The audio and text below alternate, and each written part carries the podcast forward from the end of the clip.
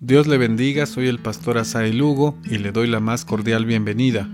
Gracias por escuchar esta serie de devocionales llamada Lo Primero, que están basados en el Evangelio de Marcos. Hoy, 14 de agosto del 2021, le invito para que juntos leamos Marcos capítulo 1 de los versos 32 al 34.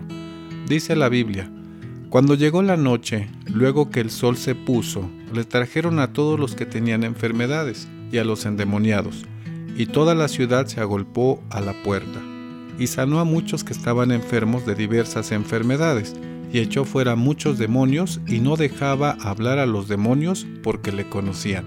Reina Valera 60.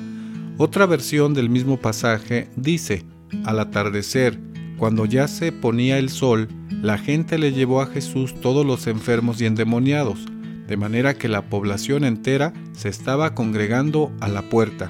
Jesús sanó a muchos que padecían de diversas enfermedades.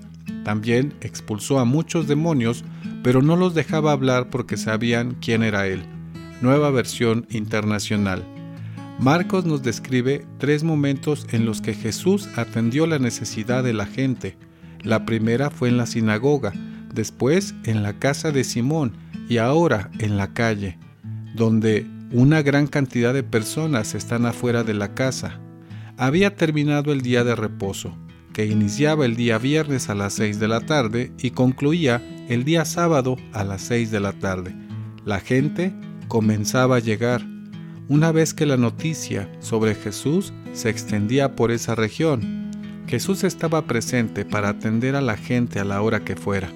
La multitud quería obtener un beneficio de Jesús. ¿Cuáles son las enseñanzas? La multitud escuchó que Jesús sanaba y le buscaron para obtener una solución a su situación. Su motivación era producto de recibir algo inmediato. La gente esperó a que terminara el día de reposo, actuando religiosamente. Jesús puso el ejemplo y sanó en día de reposo.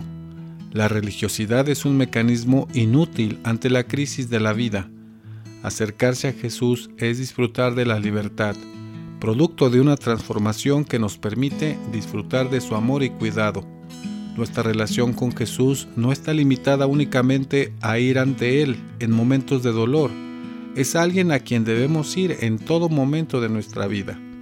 Nuestra relación con Jesús no es una religión como una serie de pasos para buscarle o agradarle. Nuestra relación con Jesús nos permite ver la esperanza de una vida mejor, Hoy, al iniciar el día, demos gracias por nuestra relación con Cristo, que es única, personal y diaria. Le espero mañana para seguir reflexionando en la historia de Jesús en esta serie de devocionales llamada Lo Primero. Que Dios le bendiga.